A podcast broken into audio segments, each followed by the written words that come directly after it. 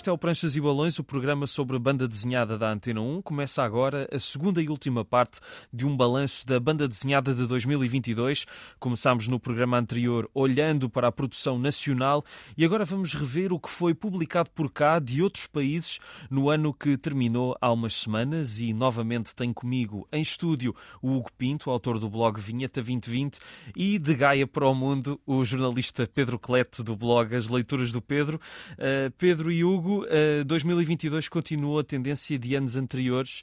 A edição de BD em Portugal parece-me que está num bom crescimento. Nós, no programa anterior, falámos de como a edição de BD portuguesa uh, pode ter sido mais fruto do acaso do que de um crescimento propriamente dito, mas acredito que a banda desenhada, no geral, está a ter um impulso muito grande e este ano foi prova disso. Certo, Pedro? Certo. E, inclusive, havia quem tivesse receio que, que já se tivesse atingido o teto uh, e parece que não. E realmente hoje em dia em Portugal edita-se tão bem como lá fora em termos de qualidade de edições. Não há nada a apontar às edições portuguesas, que por vezes até são melhores que as originais. E por outro lado, edita-se também uh, uma parte pequena, obviamente, mas as obras mais importantes surgem rapidamente em português enquanto que alguns anos tínhamos que esperar uma, uma série de anos que eventualmente surgissem, hoje em dia uh, já vale a pena esperar, uh, às vezes só nem dias, às vezes algumas semanas, com a certeza que essas obras vão aparecer em português. Isso acho que é, que é muito importante. Uh, Hugo, este crescimento também, e tu no programa anterior mencionaste fugir da questão da, da banda desenhada japonesa, a mangá, mas acho que temos de dizer que a Mangá também é uma das grandes responsáveis por este estado positivo da banda desenhada em Portugal eh, neste momento. Também, sim, sem dúvida, eh, eh, porque por um lado. Uh, vai buscar outro tipo de leitores, o que é sempre interessante. Pode, ser, pode a partir daí, uh, dar um passo para outro tipo de banda desenhada ou não, mas, mas é a banda desenhada que estamos a falar, portanto é relevante. E por outro lado, permitiu também ver que, eu acho que isto é positivo, que as editoras não estão a dormir e que estão atentas. Houve, eh, houve várias editoras que, que passaram a apostar uh, no mangá e coisa que não faziam, uh, porque tínhamos a devir, já historicamente, já há muitos anos que, que, que trata esse, este, este tipo de banda desenhada, mas este ano temos mais editoras a, a presença, a asa, a gradiva, aceita. Mesmo várias, o que, é, o, o que é sintomático que há aí, não vou dizer que há aí uma galinha de ovos de ouro, mas vou dizer que. Em parte há. talvez, talvez, talvez. Uh, mas vou dizer que há aí uh, fortes um forte potencial que as editoras, e bem, estão a tentar aproveitar. Tirando isso, eh, acho que, olhando também para o ano que foi em termos de banda desenhada internacional, como, como ambos já disseram, acho que, que sim, temos o Pedro estava a dizer, não é preciso já esperar muito tempo. Isso é, é um facto. É bom. Algumas, temos até algumas, eh, as principais, ou aqueles Uh, vou dizer os Lucky Lukes, os Blake Mortimer, aqueles que até saem no mesmo dia, e mais, não, não apenas estes, mais alguns que saem na mesma, no mesmo, exatamente no mesmo dia do lançamento mundial. Acho que isso é uma coisa também positiva temos as editoras a terminar, isto é uma coisa muito importante para mim, porque se pensarmos, estou sempre a falar nisto, eu sei, mas se pensarmos há 10, 15 anos, havia muitas obras que ficavam ali a meio. Eu acho que isto criou um certo um, certo problema no leitor português de desconfiança perante a edição portuguesa. E às tantas eras já vou é começar a comprar o tomo 1 já na língua original, porque já sei que isto se calhar fica pendurado. E isso cada vez, cada vez mais, aliás, consigo pensar num ou dois exemplos de obras que foram canceladas, porque isso não está a acontecer. Acho que isto é muito bom, revela várias coisas, entre elas o a, a relação, a, a, seriedade das editoras, não é? O de não se atirar de cabeça ou, se, ou atirar-se de pés para, com, com pés e cabeça, no sentido de, de, de, restabelecer, não é? Como é uma relação que estava meio partida, restabelecer, fortalecer essa relação e dizer: não, não, podes comprar este tomo 1 porque isto é uma série com 10, 10 tomos ou com 5, ou quer que seja, mas vai acabar por ser editada. Eu acho que isso é muito bom. Um desses casos é a série Armas em Central, não é? Sim, sim, eu sim, sei sim. que tu és um grande fã sou, e, sou. e creio creio que o Pedro também, e que esteve, foi enorme, primeiro tento, enorme fã. Primeiro a Asa tentou lançar há uns anos e ficou-se, creio que, pelo terceiro volume, certo, não chegou certo. mais do que isso.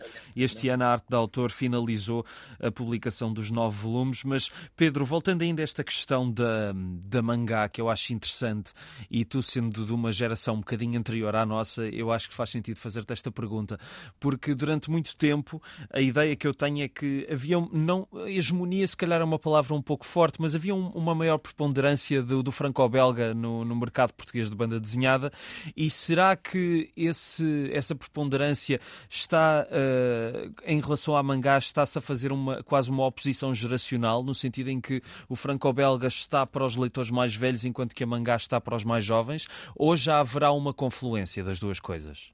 É, é, é evidente que, que, que, que, em termos globais, isso é verdade. O mangá é lido pelos leitores mais, mais jovens e o franco-belga, infelizmente, para mim, que sou um grande apreciador, também, também. Eh, é para, uma gera, para gerações eh, com, com mais alguma idade e, possivelmente, aqui o preço das edições, das edições pesará um bocadinho também. Não só, mas também. Uh, mas, mas isso para mim é muito positivo porque mostra que neste momento existe um mercado muito mais diversificado.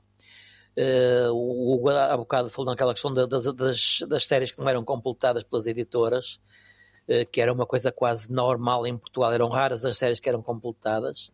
Uh, e também nessa altura pratica, praticamente a oferta era só franco-belga. E então o que é que acontecia? Havia um, um nicho de leitores, chamemos-lhe assim, que comprava tudo o que saía, ou quase tudo franco-belga e, e não, havia mais leitores neste momento quem compra banda desenhada, há quem compra franco-belga, há quem compra mangá, há quem compra o, os cómics americanos que vão chegando cá. Portanto, há, eu diria que neste momento há vários nichos de, de compradores de banda desenhada e depois, obviamente, há uns que compram mais uh, em, em, vários pontos, não é? E depois haverá também alguns leitores ocasionais de banda desenhada que compram obras específicas, nomeadamente as chamadas novelas gráficas, não é? Ou seja, se ler banda desenhada em Portugal já é fazer parte de um nicho, dentro da banda desenhada há vários nichos, cada um mais direcionado para um, um género ou um estilo de, de, banda desenhada. É mais ou menos isso que estás a tentar dizer. Sim, mas isso neste momento é positivo porque a soma dos vários nichos acredito eu, é maior do que, não sei se posso dizer assim, porque os tirães daqui a uns anos eram maiores e porque havia menos oferta de, noutras áreas, eh, mas eh, se estivéssemos cingidos ao nicho só do franco-belga, estaríamos no pior do que estamos. Mesmo que depois cada um dos nichos leia pouco do resto, percebes? Sim. sim. Uh, mas há uma oferta maior e o facto de, como o referiu, haver outras editoras a apostar, por exemplo, no mangá, quer dizer que há ali possibilidade de entrar noutras áreas, não é? E eu acho que isso é positivo e, e passa um bocadinho por não pôr os ovos todos no mesmo cesto, não é? Há pouco já estávamos a falar da galinha dos ovos de ouro, continuamos é as analogias com ovos. Uh, Hugo, não sei se, se, queres acrescentar alguma coisa a esta questão. É, eh, como a única coisa, e agora o Pedro fez-me lembrar, a única coisa mais negativa que senti no último ano e nos cá, os últimos dois, três, é realmente a ausência de cómic americanos. É, existem, portanto, aquelas uh, edições brasileiras que chegam muito a miúde e de forma uh, sem, bem, sem critério algum, diria sim, assim, sim. Aos, a alguns pontos de venda, às bancas. Uh, e quer dizer, houve aquele livro do Joker que Sim, da, da Levoar, exatamente. foi um uh, foi um, um sinal positivo, mas pequeno, ainda assim um sinal pequeno mas de facto acho que esse lado, por acaso, em, em termos uh, de gostos pessoais, se é que isso interessa aqui para o programa, uh, não é uma coisa que eu, uh, que eu já leia muito ainda, não é? Já li bastante, agora gosto ainda muito das temáticas do Batman e tudo o que envolve, e até fiquei feliz com esse livro, que até li há, pou, há poucos dias, mas de facto para quem é seguidor e quem gosta, aí é a única coisa que eu aponto mais negativo, porque lá está, banda desenhada europeia, uh, franco-belga, europeia que quiser chamar, Uh, há mais obras agora. Sinto que há mais obras, algumas de relevo, algumas que faltavam editar, como o Diário de um Ingênuo, por exemplo, estava ali meio perdido e foi bem rebuscado pela, pela editora Asa, entre outras obras. Uma espera muito longa, não é? Sim, sim, sim. Mas isso também é bom, é bom, não é? Quer dizer, é mau ter que esperar, mas é bom não ficar esquecido. Exato, do género exato. daquela, ah, já, isto já foi há tantos anos, já não vale a pena. Não, não, vale a pena porque a, a obra tem qualidade. E o, o, mangá que estamos a falar também é positivo que, que esteja a, a, haver cada vez mais. So, para ser perfeito, quase só diria haver também mais, mais uh, esses cómics. Depois temos aquela banda desenhada americana da, da G-Floyd Studio, que é mais independente, se é que podemos chamar assim. Não é de, quando digo cómics, estou a falar de super-heróis. Isso de facto não há. duas grandes casas, Exatamente. a Marvel e Exatamente. Eu ia fazer, eu ia fazer é quando falei de cómics há pouco, era mais as edições independentes entre as sim, sim, sim, sim, sim, sim, sim. Falta super-heróis, sem dúvida. Sim. Mesmo com a coleção clássica Marvel que está a sair. Uh, era, era, isso que eu ia verdade, Essa foi lançada, é verdade. Que eu acho, eu acho que é muito. Eu acho que essa coleção, eh, por mais uh, lacunas ou falhas que tenha, porque tem algumas, não só na parte da tradução, como também de algumas das informações que estão lá, em alguns textos, mas é, uma, é um trabalho de recuperação de, um, de, um, dos primórdios da, da Marvel que eu, que eu, pelo menos, acho, acho muito interessante, muito estimulante.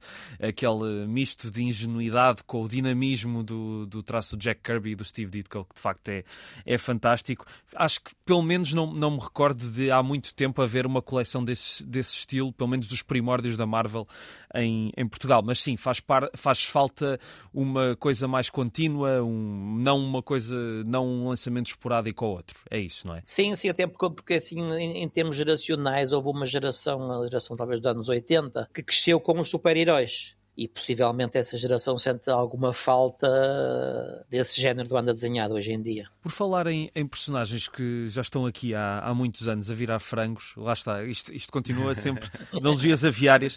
da, da capoeira. este ano, e, e, não é só deste ano, é uma tendência já dos últimos anos, e neste programa nós já falámos disso muitas vezes, houve várias novas histórias de personagens clássicas da banda desenhada franco-belga a surgirem. Já mencionámos o Blakey Mortimer, Lucky Luke, uh, Lucky Luke com uma continuação canónica e as continuações não canónicas, que para mim, se calhar, até, até foi mais interessante os Chocoboys do, do Ralph Koenig do que propriamente o, o, livro canónico da série, e ainda também o Corto Maltese de, de Canales e Pele Herrero. Uh, esta, este filão parece inesgotável, não é, Hugo? Sem dúvida, e eu gosto particularmente porque permite uma nova abordagem do ponto de vista de história, do ponto de vista visual também, porque normalmente é sempre, apresentam sempre um aspecto diferente. É positivo. Podemos olhar também para isto como uma maneira das, das editoras também fazerem algum dinheiro, uma vez que já têm ali o nome da franquia que já vende por si só. Mas, quanto a mim, se, se, se, essas incursões tiverem qualidade, é ótimo. É uma boa notícia. Acho que, acho que torna também mais, dá mais vigor e, e, e dinâmica à própria, à própria personagem. Acho que é, acho positivo. Pedro Coleto, agora, agora connosco por, por chamada, uh, tu concordas com esta ideia do Hugo de que certas continuações destas personagens que parece que já tiveram tudo, já disseram tudo, que podem ser novamente estimulantes? Uh, sim, podem ser estimulantes quando os autores conseguem uh, apropriar-se dos originais e dar-lhes uma, uma, nova roupagem, uma nova vida, mesmo que com, uma, com, alguma continuidade, como é o caso do Corto Maltese, do, do Canal do Pelé Herrero. Já, por exemplo, no caso do Blake e Mortimer, embora obviamente haja uns álbuns melhores do que outros, mais conseguidos, uh, houve a cristalização no tempo das, das, personagens que, especialmente para leitores que cresceram com a, a com a versão original do, do Jacobs, uh, sabem a pouco e, são quase só como versões requentadas de maneira geral. Agora é evidente que estas novas versões do Asterix, do Lucky Luck, do, do Blake e Mortimer, uh, são também para novos leitores. E possivelmente os novos leitores uh, aceitam-nas melhor do que os leitores que conheceram os originais ou os álbuns do tempo áureo de cada uma das séries. Hugo, tu, tu que acredito que também acompanhaste estas séries já, já desde muito novo, tu sentes isto, que estes novos, quando são as, as continuações canónicas, uh, que poderão ser mais bem aceitos pelo, por novos leitores por não terem o conhecimento do, do original, como o Pedro estava a dizer? Talvez, eu, eu aí não sei, não sei se será uh, tanto assim, porque acho que hum, porque estas, as, as que tentam continuar como era, vamos chamar assim, ou, ou como estás a dizer, a, a série canónica, não é? Estes números eu acho que eles também tentam uh, dar aquilo que o público mais antigo queria. Agora, se o fazem bem ou com mais ou menos inspiração, é, é interessante falarmos do Blake e Mortimer, porque realmente aquilo, se olhássemos para um gráfico, quanto a mim, se olhássemos para um gráfico, era um gráfico umas acima, outras abaixo, porque realmente há alguns livros que eu acho interessantes e que até vão. Eu acabei agora o último, hoje de manhã, acabei o, o último. 8 horas em Berlim. sim. E, e achei, ok, um final assim, sem fazer nenhum spoiler, um final assim um bocadinho às avessas e um bocadinho à pressa e podia estar mais. ba- Mas interessante. Desde o antepenúltimo, e peço a tua ajuda, ou do Pedro, não é, portanto, do ano passado, não é aquele do. É o Val dos Imortais? Não, não, não. estás Mais recente, o grito, como é que é? O grito Moloch. O Grito Moloch, sim. sim. Esse aí acho que batermos mesmo no fundo. Para mim, acho que esse aí a série, eu, enfim. Ah, mas, mas pronto, isso é, um, isso é um, um à parte meu. Não sei se trará mais, mais, mais eh, leitores. Talvez seja uma forma, mas eu até aí até tenho uma opinião um pouco diferente, porque eu acho que se formos dar uma série, se queremos dar uma série clássica, um Lucky Luke, um Blake Mortimer, um Asterix, se calhar até podemos dar um dos clássicos que sabemos que são mesmo bons. Sim, sim. Ahm, porém, também podes dizer, ah, mas e falando agora no Asterix ou no Lucky Luke, dois bons exemplos disso, que tentam ah, trazer temas atuais para as novas histórias, aí já tenho que dar o braço a torcer, pode ser uma forma mais fácil de conquistar o público mais jovem ou o público que não está tão familiarizado com a série. Mas hum, Sim, se calhar não. aí divide-me um pouco. Eu, eu não, eu não me lembro, acho que é no Asterix e os Bretões que há um momento em que aparece uma banda tipo os Beatles, eh, que, que as, as raparigas ficam todas em- aos saltos e etc. E de, de facto essas referências para um miúdo hoje em dia se calhar não, não as apanha. eh, Aí concordo, Muito por bem. aí, por aí, sim. Uh, outra, outra, outra questão que eu acho que marcou este ano editorial na banda desenhada portuguesa, e nós já também de passagem falámos no programa anterior, é o facto de muitas editoras que não tinham experiência em banda desenhada de repente estarem a apostar uh, nesse, na, na nona arte, digamos assim.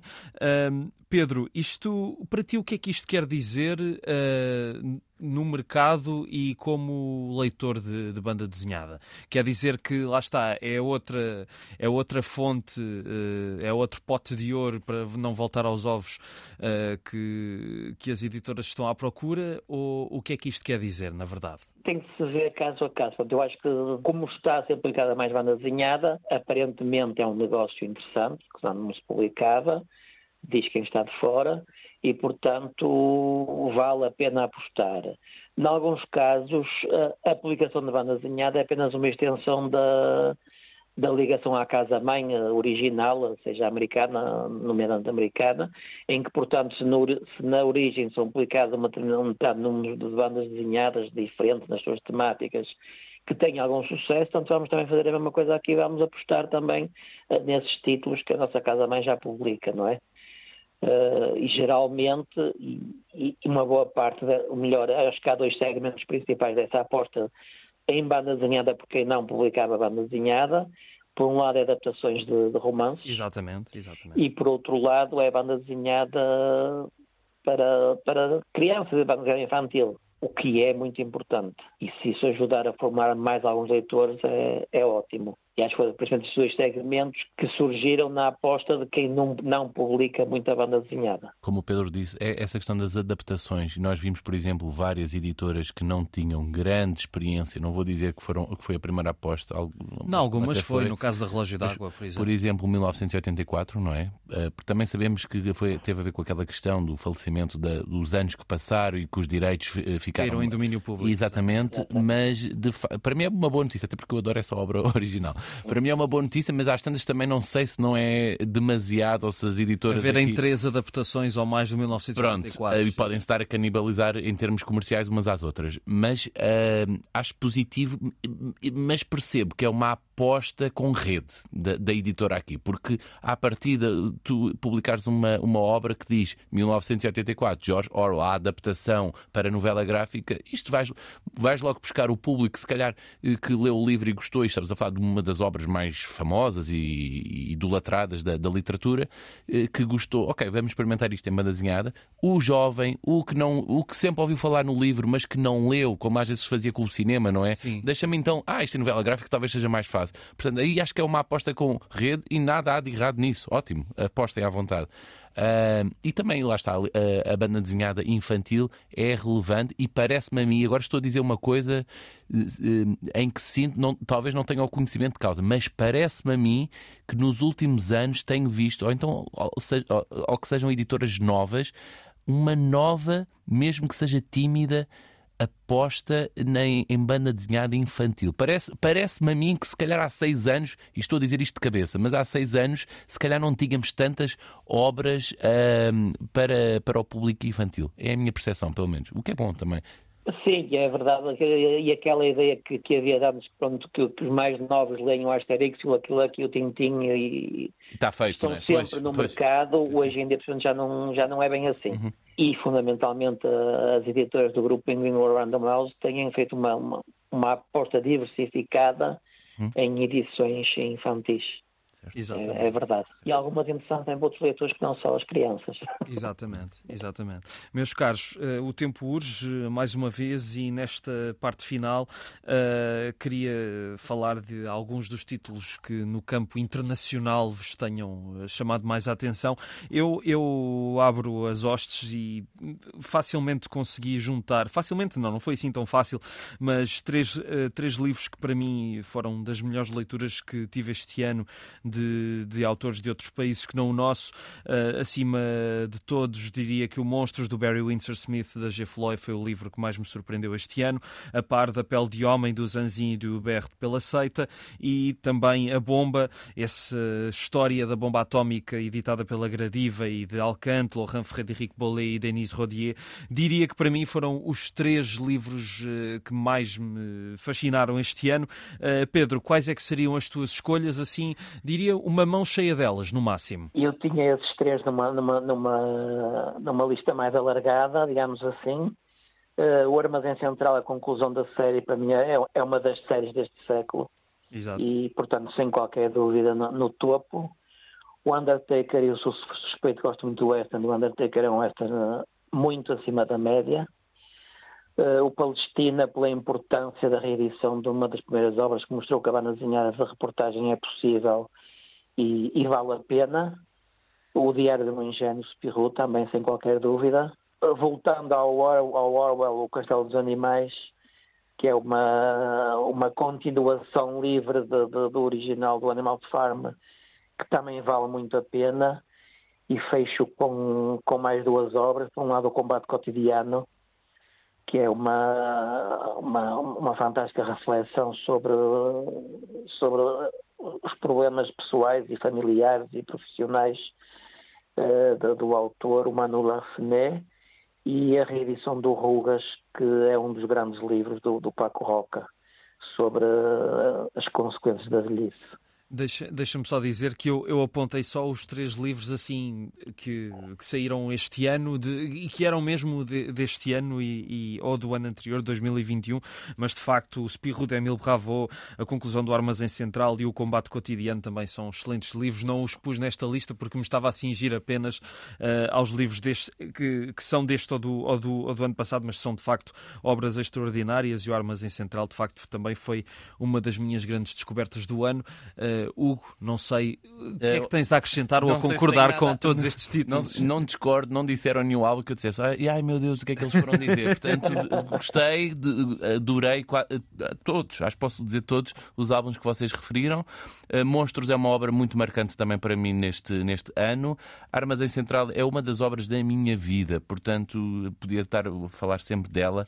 Uh, gostei também que a, que a ala dos livros reeditasse Black Sad 1, acho Exato. muito relevante, acho um Bem parecia que ias falar disso.